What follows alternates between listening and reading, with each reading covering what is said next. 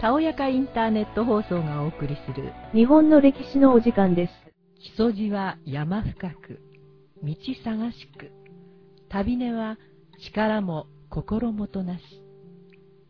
上京5年1688年8月。松尾芭蕉は老いの小文の旅の帰路門人越智越人を伴い中山道を通って更科小バステ山の月を見善光寺詣をしてから江戸に戻りました。更科紀行は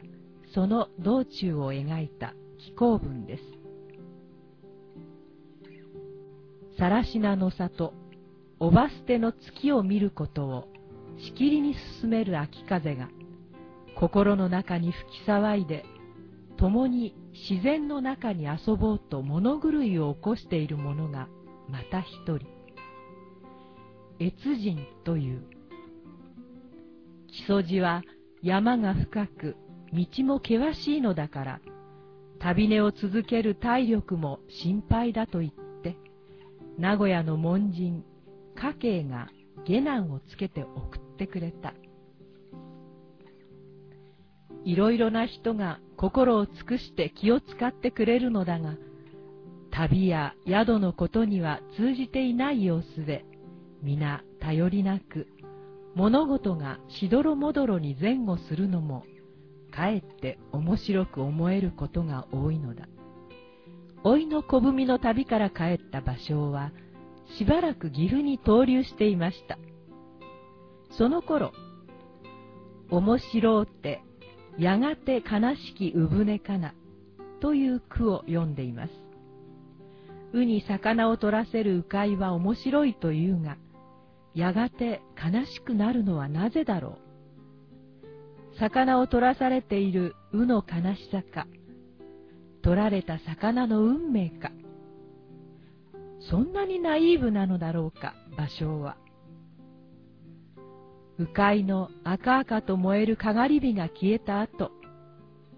辺りは闇に閉ざされる。それが芭蕉の心情と重なって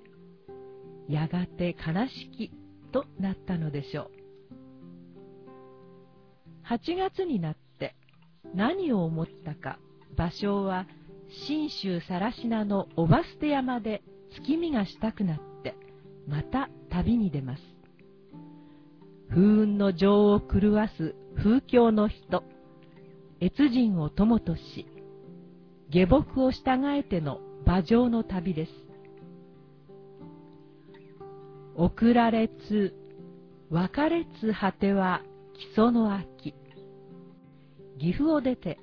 中津川落合宿を過ぎると中山道木曽路に入ります。馬込や妻籠などの有名な宿場が続いています。馬込は島崎藤村が生まれ育った地で夜明け前の舞台。妻籠は重要伝統的建造物群保存地区に指定され昔ながらの佇まいで観光客が多く芭蕉もこれらの宿場に宿を取ったと思われますが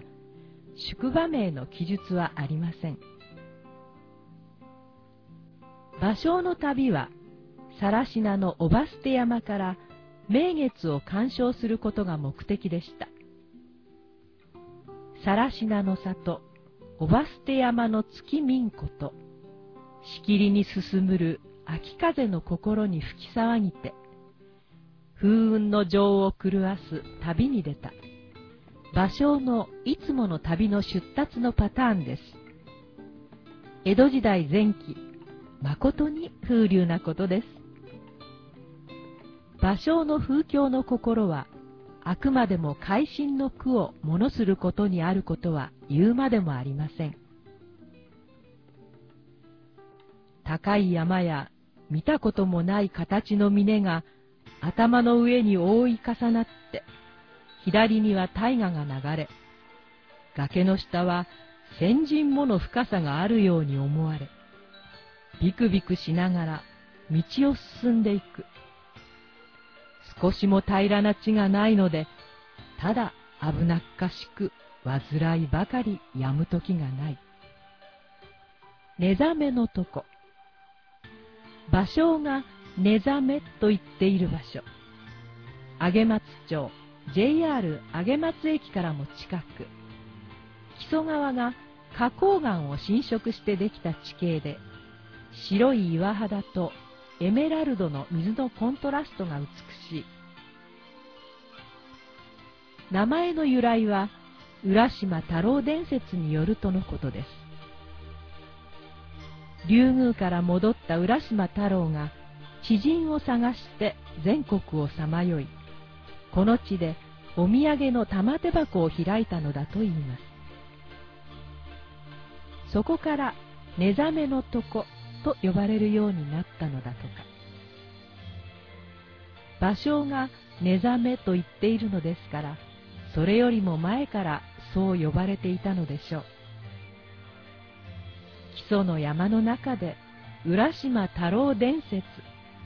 不思議な話です。芭蕉は馬に乗り、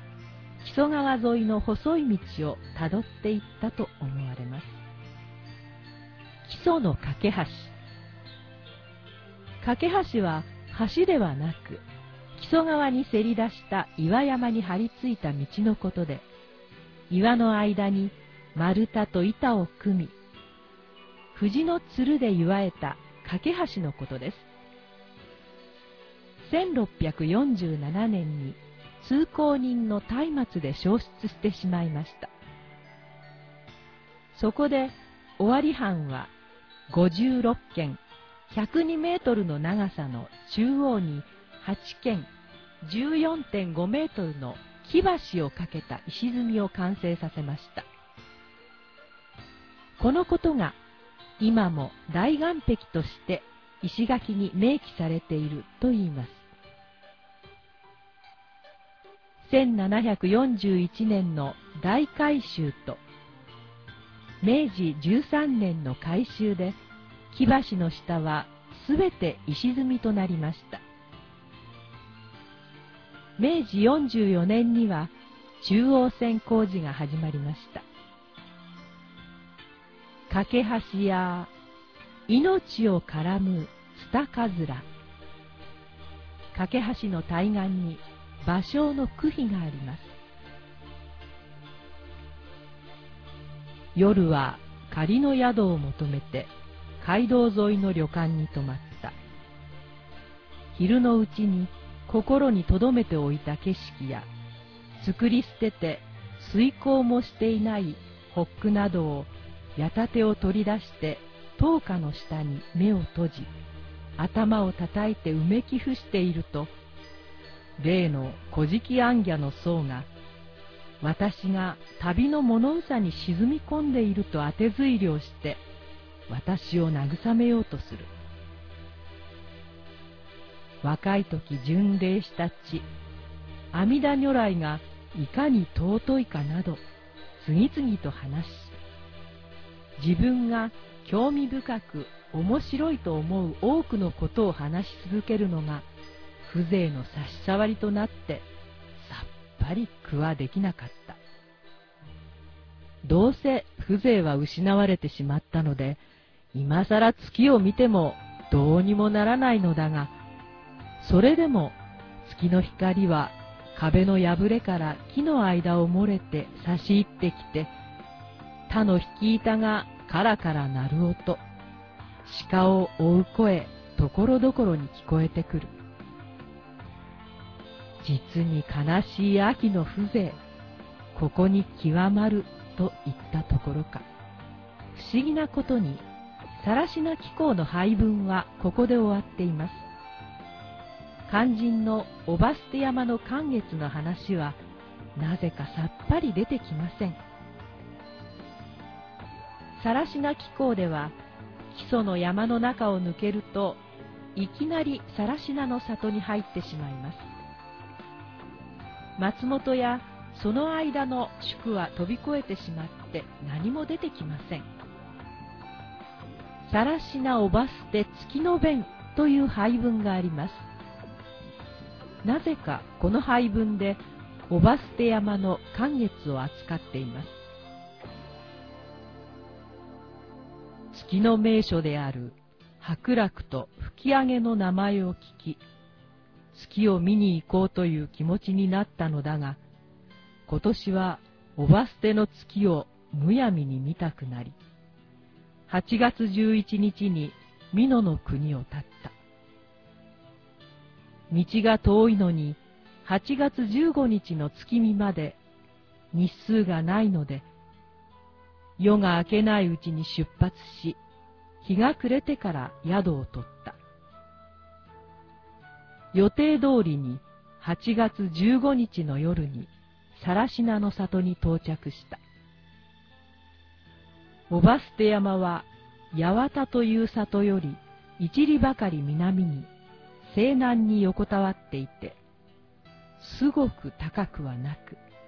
ゴツゴツした岩なども見られず、ただ、しみじみと胸に迫る山の姿である。物思いに沈み、心が晴れないと言ったら、もっともだとうなずかれて、無性に悲しく、山の姿さえ哀れなのに、どうして置いた人を捨てたのかと思うと、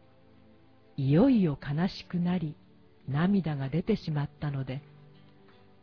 かつておばを捨てた男は、このような月の光を見て、後悔の思いで泣いたのだろうか。今、私には捨てられて泣いているおばの姿がはっきり見えている。今、この高校とした月の光の下にいるのは、孤独な思いに駆られる私と、幻影のおばだけである。昨夜の満月には、更科の里でおば捨ての名月を見た。まだその余韻にふけっているので、いざ酔いの今日になっても去りがたく、更科の軍にとどまっている。8月15日夜、更科に到着。おば捨て山の名月を見て、善光寺より薄い峠を経て、8月下旬、江戸へ帰ります。それまでの旅とは違い、門人、知気を頼らない旅で、それだけに旅情も深いものがありました。